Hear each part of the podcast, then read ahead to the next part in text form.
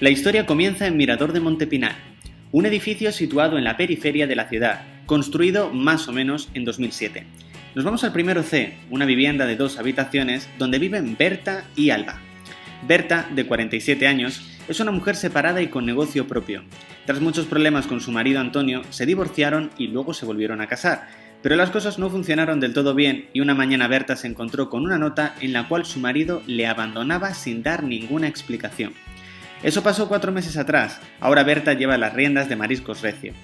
Al principio estuvo bastante estresada, pero al mes decidió contratar a un empleado, ya que no podía pedirle más tiempo a su hija Alba. Decidió contratar a Mateo, un joven de 22 años bastante preparado y con ganas de trabajar. Pasamos ahora a la protagonista de esta historia, Alba. Con 24 años Alba ha conseguido cumplir su sueño, ser una mujer. Nació siendo hombre, pero un año atrás consiguió operarse y convertirse en una mujer también por fuera. Le costó mucho, incluyendo su matrimonio. Su exmarido, Teodoro, no quedó a gusto con la primera experiencia sexual y le dejó. No tardaron ni un mes en firmar los papeles de divorcio. Alba no ha conseguido conocer a nadie desde su divorcio, lo que hizo que se centrase en su etapa profesional. Tras muchos meses ahorrando, Alba ha conseguido el dinero para poder montar su negocio, las tartitas de Alba. Ha conseguido uno de los locales del edificio, pero le queda un solo papel para poder abrir, por lo que decide ir al ayuntamiento. Cuando acude a la cita con el funcionario, le indica que el local que ha alquilado no tiene los papeles en regla y no puede darle la licencia.